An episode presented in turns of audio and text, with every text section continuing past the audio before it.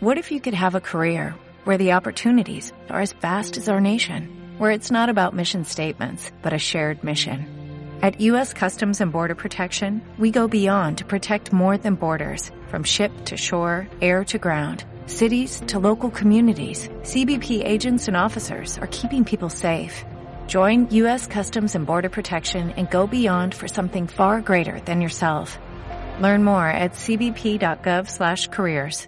Desde el advenimiento de la tecnología de teléfonos inteligentes y las redes sociales, nos hemos visto inundados de opiniones e ideas que a menudo son parciales, manipuladoras o totalmente absurdas. Al mismo tiempo, la habilidad que más necesitamos para navegar en esta jungla, el pensamiento racional, no es algo que a la mayoría de nosotros se nos enseña en la escuela. Como resultado, incluso aquellos entre nosotros con inteligencia notable a menudo no pueden ver más allá de los prejuicios y los límites de nuestra mentalidad individual. Si alguna vez dejaste que tu ego influyera en tus decisiones, criticaste a alguien sin entender su opinión o abandonaste un proyecto aparentemente abrumador, es posible que hayas experimentado el pensamiento perdedor, un término que el autor de este libro ha acuñado para describir varios tipos de pensamiento improductivo, por lo que si quieres saber cómo romper con esta mentalidad, te invito a que te quedes y analices lo que traigo a continuación. Hola, ¿qué tal? ¿Cómo estás? Soy Salvador Mingo y te doy la bienvenida a este espacio que hemos denominado el conocimiento experto, el podcast que hemos creado especialmente para personas como tú personas interesadas en su formación, desarrollo y crecimiento personal. Nos enfocamos en generar los análisis de los mejores libros que pueden ayudarte a este propósito, donde hablamos de diversos temas como emprendimiento, inteligencia social, inteligencia emocional, ventas, desarrollo personal, negocios, comunicación, filosofía de la riqueza, marketing, entre otros. Y no solo eso, sino además hemos incorporado cápsulas de información donde en pocos minutos hacemos la reflexión sobre un tema de interés. Te aseguro que incorporando esto a tu vida, tu contexto personal y financiero cambiará. Soy Salvador Mingo y listo, vamos a empezar. ¿Qué tal? Muy buenos días, buenas tardes, buenas noches, independientemente de la hora en la que estés analizando esta información. Es un placer para mí que pases parte de tu tiempo en tu propia formación, en que seas una mejor versión respecto a quien fuiste el día anterior. Y esta semana traigo un libro que es bastante interesante, sobre todo para todas aquellas personas interesadas en cómo mejorar su proceso de pensamiento. Y te lo digo porque es un libro recién salido del horno y sobre todo su autor es de las personas, o de los personajes más bien, más disruptivos que existen. Estoy hablando del libro Pensamiento Perdedor. En inglés se le conoce como Loser Think y lo podemos traducir precisamente como Pensamiento Perdedor. Y viene siendo un libro que analiza las diversas formas en que somos víctimas de hábitos de pensamiento improductivos basándose en la historia, la psicología, los asuntos globales y los negocios para revelar las trampas de tales hábitos. En este análisis te va a ayudar precisamente porque va a agudizar tu pensamiento en un mundo cada vez más irracional. Algo que es muy importante es que viene siendo el segundo libro de este autor dentro del programa Conocimiento Experto, el cual el primero de ellos es Cómo fallar en casi todo y seguir triunfando en grande. Y ese segundo libro que estamos analizando aquí es Pensamiento Perdedor de su autor Scott Adams. En este análisis vas a descubrir aspectos importantes tales como, sin ninguna capacitación, el autor se convirtió en un dibujante de renombre mundial, el truco que usan los hipnotizadores para ayudar a sus pacientes a hacer cambios drásticos en su vida y por qué el autor cree que el cambio climático no es tan malo como se podría pensar. Un poquito de relevancia y sobre todo ponerte en contexto, la edición que vamos a analizar es la que se acaba de liberar en noviembre del año 2019 y su autor, como te dije antes, es Scott Adams. Si no sabes quién es, él es el creador de la historieta Dilbert, una precisamente de las historietas más populares de todos los tiempos. Ha sido dibujante a tiempo completo desde 1995, después de 16 años como trabajador tecnológico para empresas como Crooked National Bank, y Pacific Bell. Es importante también mencionar que este autor tiene ya varios bestsellers, en los que destacan, por ejemplo, The Dilbert Principle, Otro libro viene siendo Dog Bear's Top Secret Management Handbook.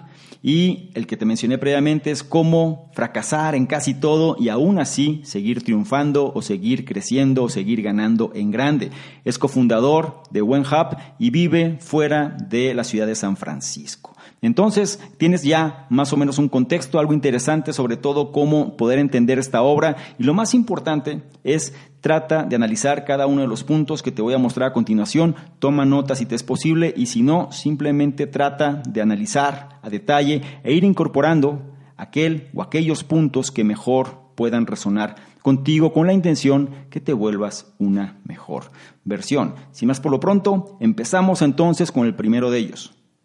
Es importante que mantengas una mentalidad abierta, sé ecléctico en ese tipo de información, porque va a haber quizá algunos puntos de vista que pueden diferir de lo acostumbrado. Y es la parte que es o lo que resulta importante. Es decir, cuando tenemos cosas que nos pueden sacar un poquito de nuestro contexto y sobre todo comprender pues que hay diferentes puntos de vista que pueden funcionar incluso mejor de lo que estamos acostumbrados. El punto uno dice, piensa en tu ego como una herramienta más que como tu identidad.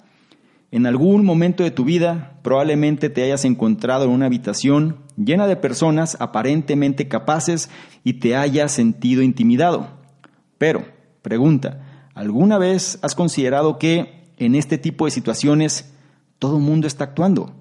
Claro, las actuaciones de algunas personas están cerca de su verdadero yo, pero aún es más probable que estén amplificando sus egos por el bien del público y esperando que las otras personas en la sala lo compren. En otras palabras, incluso si la confianza no es algo natural para ti, puedes aprender a fingirla. Todo lo que se necesita es pensar en tu ego como una herramienta más que como un aspecto de tu identidad. En situaciones en las que un ego trabajará a tu favor, debes aumentar ese ego. Pensar en ti mismo como más valioso de lo que tus logros solo pueden indicar, puede mejorar tu desempeño romántico, profesional, deportivo y social. Y eso no es todo. La confianza puede ayudarte a ser contratado, ya que tendrás más probabilidades de realizar pruebas bien bajo estrés y presión. Esa es solo una de las muchas razones por las cuales las personas seguras tienden a ser más exitosas y viceversa. Una forma de proyectar un ego más fuerte es a través de tu lenguaje corporal.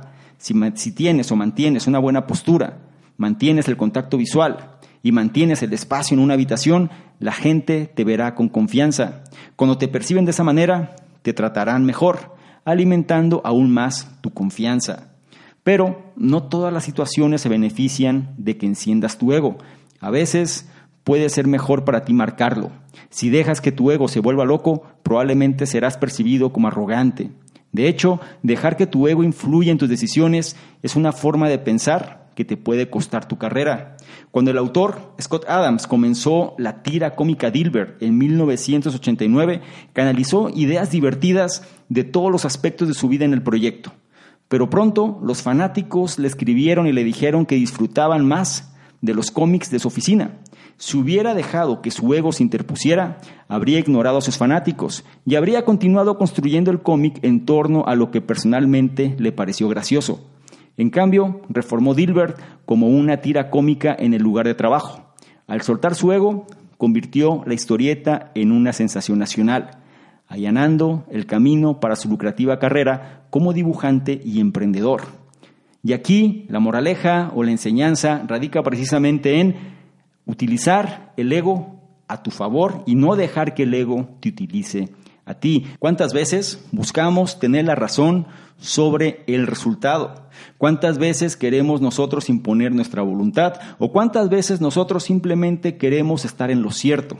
independientemente de que eso nos lleve o no a un buen término. Es importante estar conscientes que algo que menciona el autor y por lo que me gusta mucho Scott Adams es porque es bastante sincero y sobre todo muestra las cosas como son.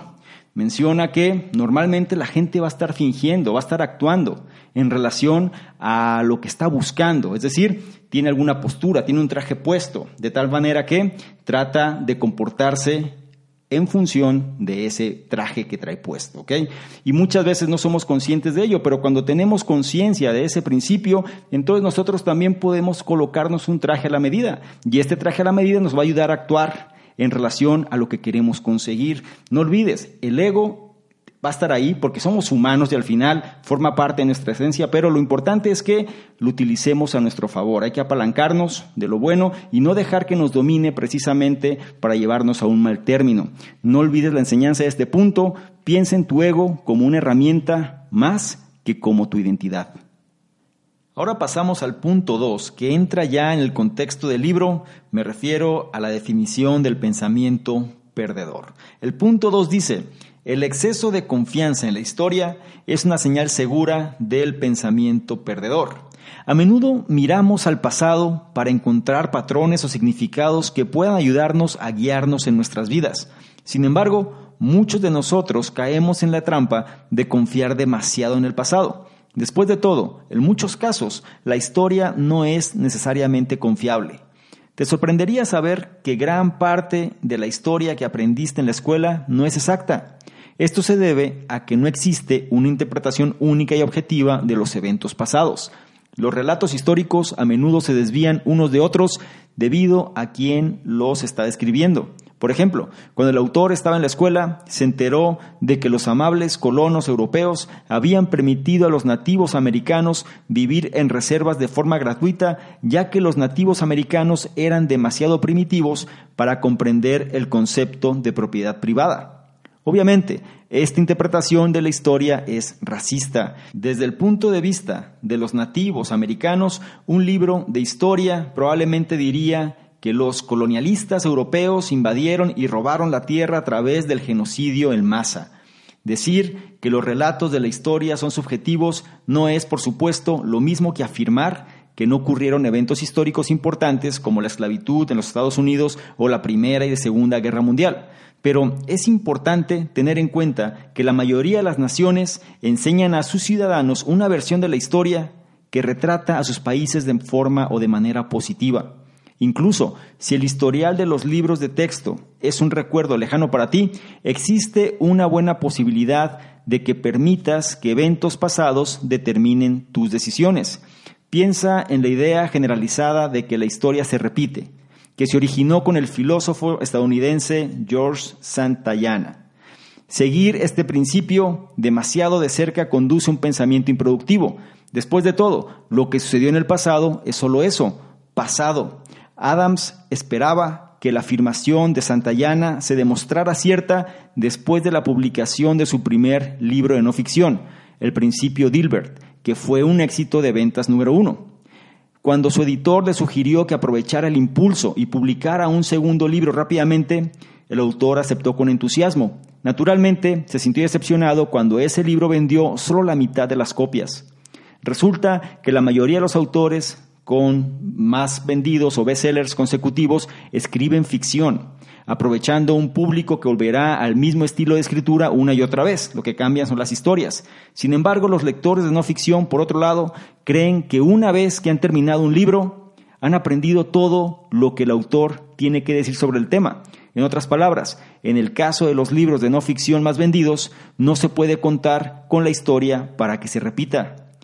El autor, Scott Adams, aprendió que si quería escribir otro bestseller, tendría que expandirse a diferentes temas, más allá de eso, se dio cuenta de que debía tener cuidado al dejar que el pasado influyera en sus decisiones. Y esto es un consejo de vida. ¿Cuántas veces nosotros no nos volvemos prácticamente deterministas por las circunstancias que hemos sufrido, las circunstancias que han pasado en nuestra vida. ¿Cuántas veces simplemente si algo pasó pensamos que va a a suceder, para bien o para mal, ¿cierto? Entonces, el hecho de que la historia se repite, esta vieja frase, que la historia se está repitiendo constantemente, pues no aplica en todos los sentidos. Y aquí lo más importante o lo crítico es precisamente comprender que lo pasado es pasado y como dice el autor, o como lo sucedió más bien, tienes que reinventarte, tienes que volver apalancarte de aquellas cosas que han funcionado, pero no puedes dar por sentado que lo mismo que funcionó antes va a funcionar mañana. No puedes dar por sentado que la situación que te aconteció antes, valga la redundancia, va a ser lo mismo que va a acontecer mañana. Aquí el punto es adaptarse, renovarse, o si no, pues la única alternativa es morir en este caso. Es decir, como le sucedió a este autor y le ha sucedido a muchísimas personas, si alguien no entiende que la única constante es el cambio, entonces puede estar condenado simplemente a no lograr lo que quiere conseguir. No olvides el principio de este punto. El exceso de confianza en la historia es una señal segura del pensamiento perdedor. Habiendo entendido el contexto o el concepto del pensamiento perdedor, en la cuestión de la historia, ahora vamos a entrar al contexto del pensamiento perdedor, pero en los proyectos. El punto 3 dice, el pensamiento perdedor puede hacer que los proyectos parezcan imposibles, pero los micropasos los hacen alcanzables. Como hipnotizador entrenado, el autor Scott Adams sabe una o dos cosas sobre cómo influir en el cerebro humano. Los hipnotizadores llevan a sus pacientes a través de un proceso paso a paso que comienza con pequeñas sugerencias como tus párpados se están volviendo más pesados, por ejemplo. Estos preparan al cerebro para sugerencias más significativas, como las que ayudan a superar una fobia. Pero no tienes que creer en la hipnosis para que un método similar sea útil en la lucha contra la dilación. Cuando estás considerando un gran cambio de vida, como postularte a una escuela de posgrado, cambiar de trabajo, mudarte a una nueva ciudad, es fácil sentirse abrumado por el tamaño del proyecto en su conjunto. Pero ser psíquico de esta manera es otro tipo de pensamiento perverso. Para evitarlo, intenta pensar en la productividad en términos de micropasos. Esto puede consistir, o estos pueden consistir más bien, incluso en las tareas más minuciosas. Digamos que quieres hacer algo productivo, pero un factor desmotivador como la ansiedad, la tristeza o el cansancio te impide levantarte del sofá. Para ponerte en movimiento, comienza con un micropaso, tal vez moviendo tu dedo meñique. Una vez que hayas logrado eso, descubrirás que tienes un nuevo sentido de avance, por pequeño que sea. Siguiendo el impulso de este sentimiento, te resultará mucho más fácil comenzar a mover otras partes de tu cuerpo y en última instancia levantarte y ponerte en marcha. Incluso si tu problema es mucho más complejo que levantarte del sofá, aún puedes aplicar la misma lógica. Funciona para prácticamente cualquier proyecto. Comienza preguntándote cuál es el paso más pequeño que puedes dar para lograr tu objetivo.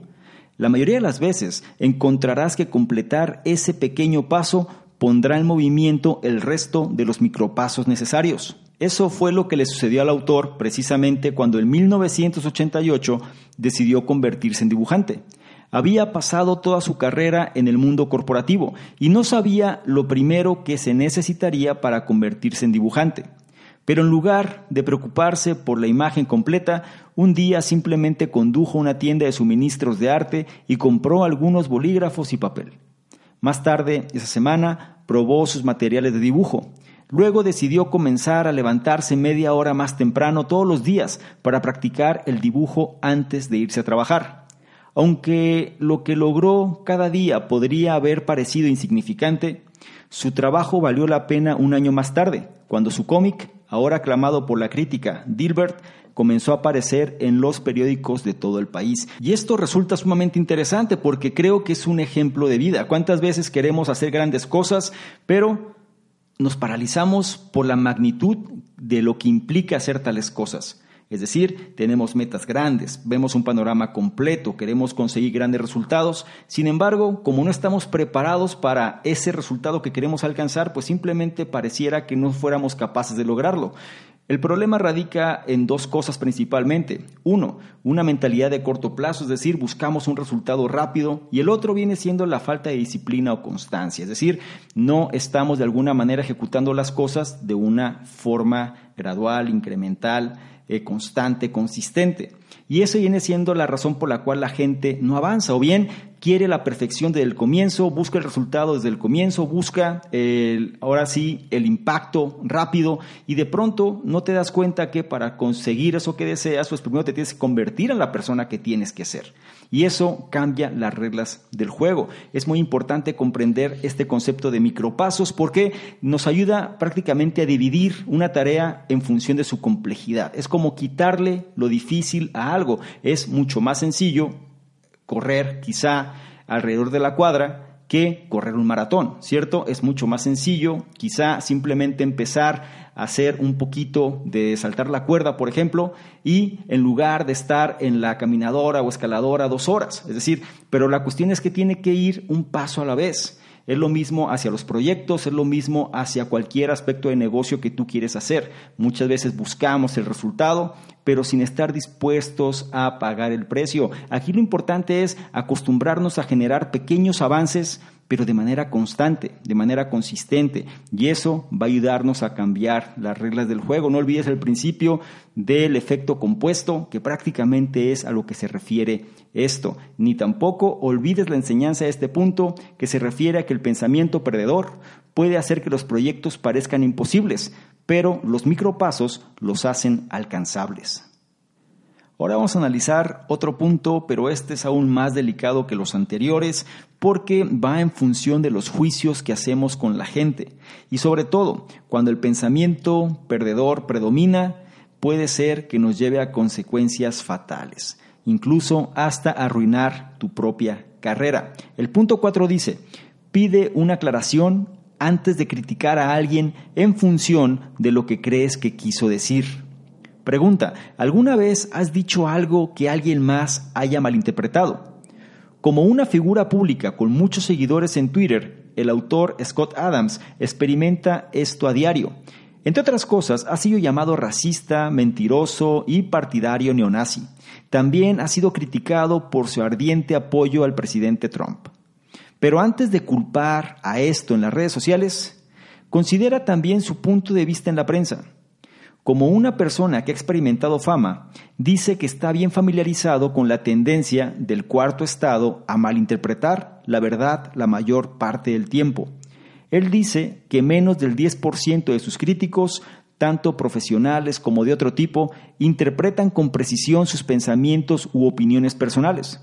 Eso es porque, aunque muchas personas creen que son buenas para adivinar los pensamientos de los demás, nadie es capaz de leer la mente.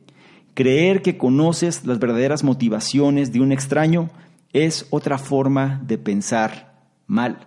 Etiquetar a alguien como socialista en Twitter porque abogan por un seguro de salud financiado con fondos públicos, por ejemplo, no son solo malos modales, también podría no reflejar su punto de vista real. Para combatir esta forma de pensamiento perdedor, el autor sugiere esperar 48 horas para ver si una actualización, aclaración o disculpa sigue a una declaración pública que lo ofende. Solo después de esas 48 horas debe reaccionar y si el orador o escritor aclara su declaración, puede aceptar su aclaración y seguir adelante. Después de todo, eso es lo que es cortés hacer. El autor tuvo la idea de esta regla de 48 horas en el 2008, cuando la actriz y comediante estadounidense Roseanne Barr tuiteó que Valerie Jarrett, ex asesora del presidente Obama, parecía de la descendencia de un personaje del planeta de los simios y la hermandad musulmana. Jarrett es afroamericana y nació en Irán y para muchos el uso de Barr de estereotipos raciales específicos parecía claro e intencional. Barr retrocedió alegando que no había estado al tanto de los antecedentes de Jarrett. Sin embargo, fue etiquetada inmediatamente como racista, lo que arruinó su carrera. Si los críticos hubieran utilizado la regla de las 48 horas y le hubieran pedido a Barr más aclaraciones, es posible que hubieran dado crédito a las afirmaciones de ignorancia de Barr, afirma Adams. En su opinión, Barr seguramente no habría sido lo suficientemente estúpida como para comparar a un afroamericano con un simio, incluso si fuera racista. Incluso si no eres famoso, podrías estar de acuerdo con el autor en que lo que más cuenta de una persona, por lo general, es lo que dicen que significa en lugar de lo que crees que significa.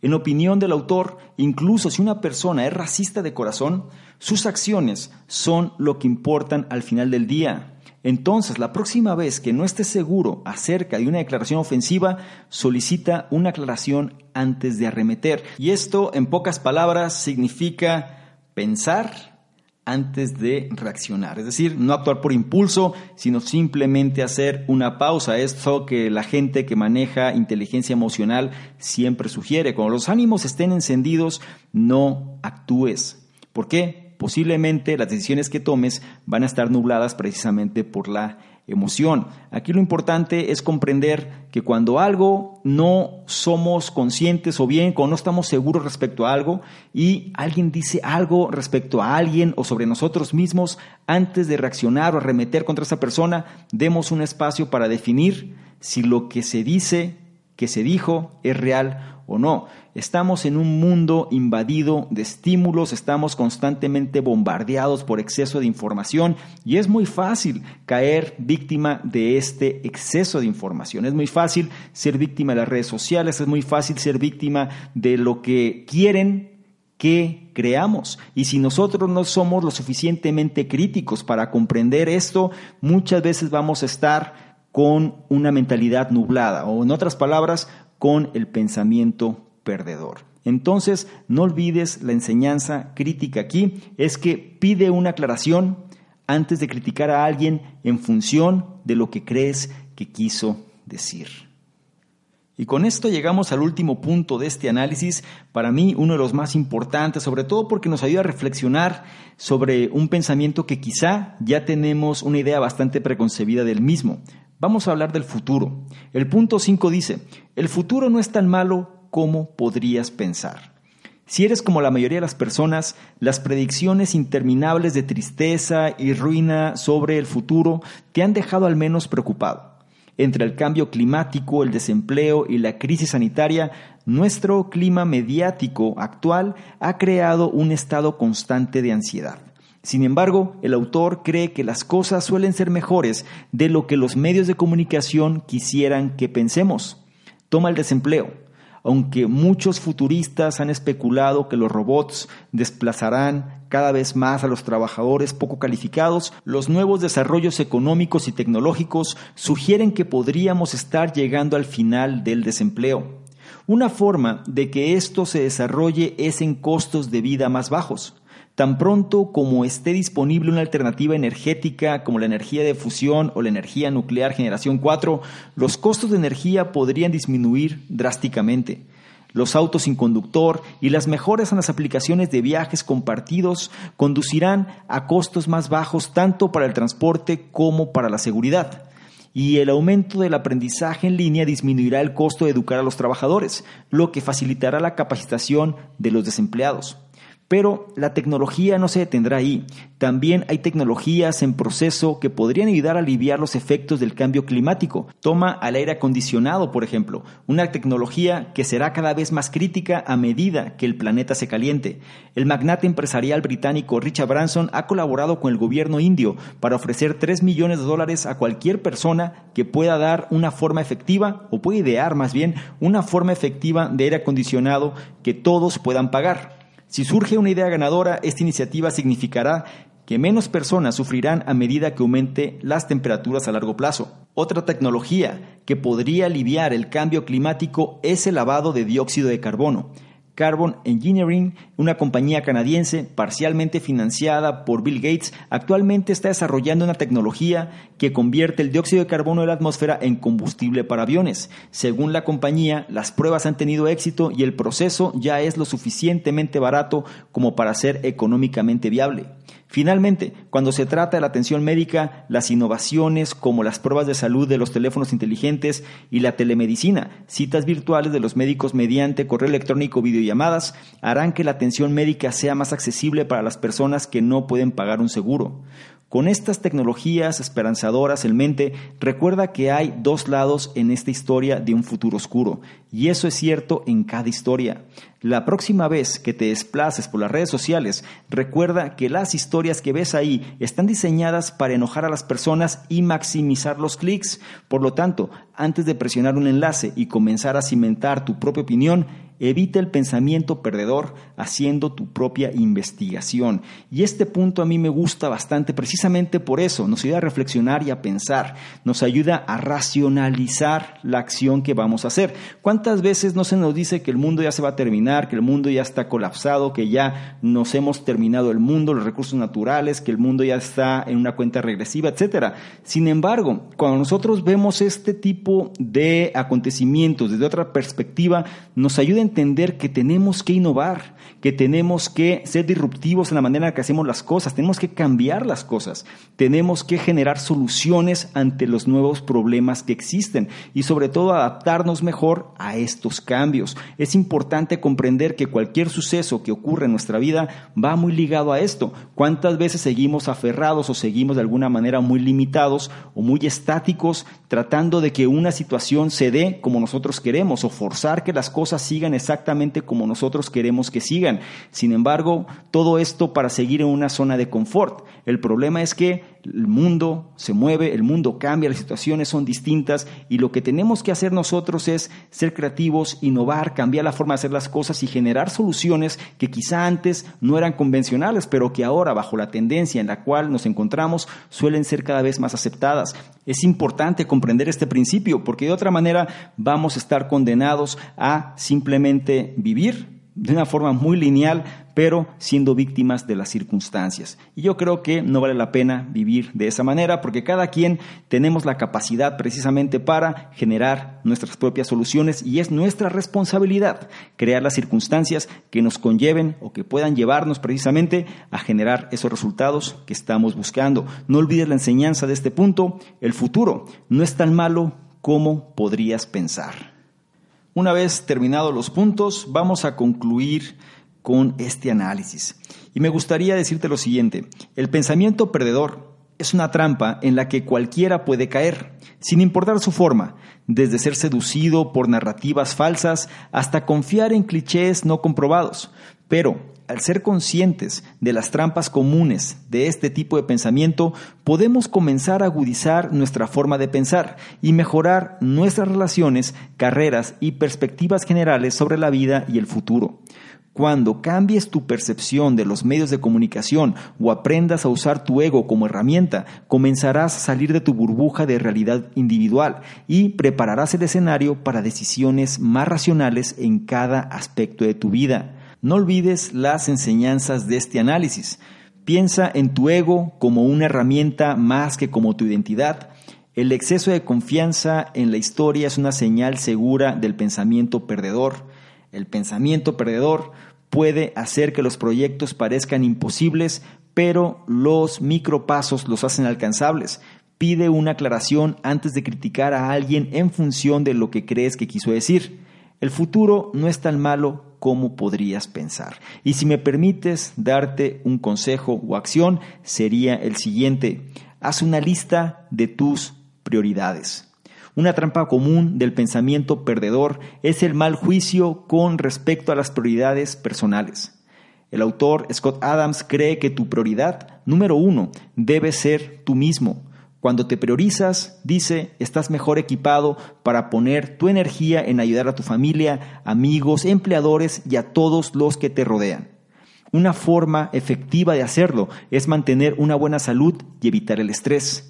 Si estás atrapado en una situación estresante, por ejemplo, un trabajo que detestas, ponte en primer lugar y sal lo antes posible. Estarás en una posición mucho mejor para hacer lo correcto por los demás una vez que lo hagas. Y con esto damos fin al análisis del libro Pensamiento Perdedor de su autor Scott Adams. Te recuerdo que también en el programa Conocimiento Experto encuentras el análisis de este mismo autor de su libro Cómo fallar en casi todo y aún así seguir triunfando o seguir haciéndola en grande, independientemente del nombre. Ya lo encuentras también donde puedes explorar todavía más el pensamiento, sobre todo la forma o el contexto donde este autor trata de explicar su punto de vista de una manera muy amena, muy natural, muy particular y sobre todo auténtica es la palabra. Quiero saber cuál es el punto que más te impactó, sobre todo cuáles son aquellos que más resonancia han tenido contigo y de qué manera piensas incorporar este tipo de conocimiento.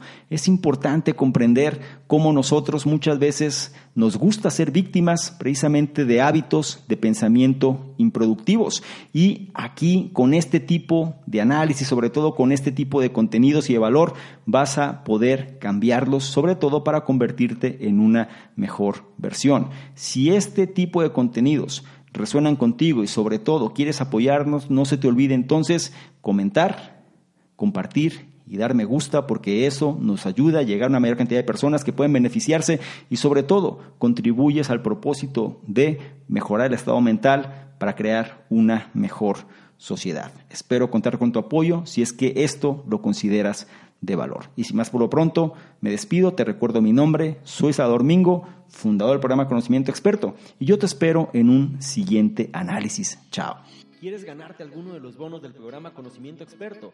Bonos tales como análisis escritos, videos, capacitaciones masterclass, incluso estrategias de apalancamiento de capital, negocios por internet, sistemas de afiliados, branding personal, en fin, todo lo que necesitas tanto para hacer crecer tu negocio o emprendimiento, así como tu desarrollo personal. Si es así, esto es lo que requiero que hagas. Número uno, regístrate al podcast, ya sea que estés en iTunes, iBox o cualquier otro. Y número dos, deja un comentario que nos ayude a mejorar y aporte valor a la comunidad. Si es así, nosotros de manera aleatoria vamos a escoger cuál de ellos es merecedor de los bonos. Entre más participes, es un hecho que más vas a recibir. Si quieres saber más sobre todo lo que hacemos, dirígete a la página de salvadormingo.com, donde encontrarás, además de los análisis, el blog, los programas que realizamos e incluso distintos proyectos que estamos ejecutando. Todo esto para apoyarte tanto en tu formación personal, así como en el desarrollo de tu emprendimiento o negocio. ¿Te preocupas por tu familia? Entonces, ¿por qué darles solo huevos ordinarios cuando pueden disfrutar de lo mejor? Eggland's Best, los únicos huevos con ese delicioso sabor fresco de granja, además de la mejor nutrición, como 6 veces más vitamina D, 10 veces más vitamina E y 25% menos de grasa saturada que los huevos regulares, además de muchos otros nutrientes importantes. Así que, dales los mejores huevos. Eggland's Best, mejor sabor, mejor nutrición, mejores huevos.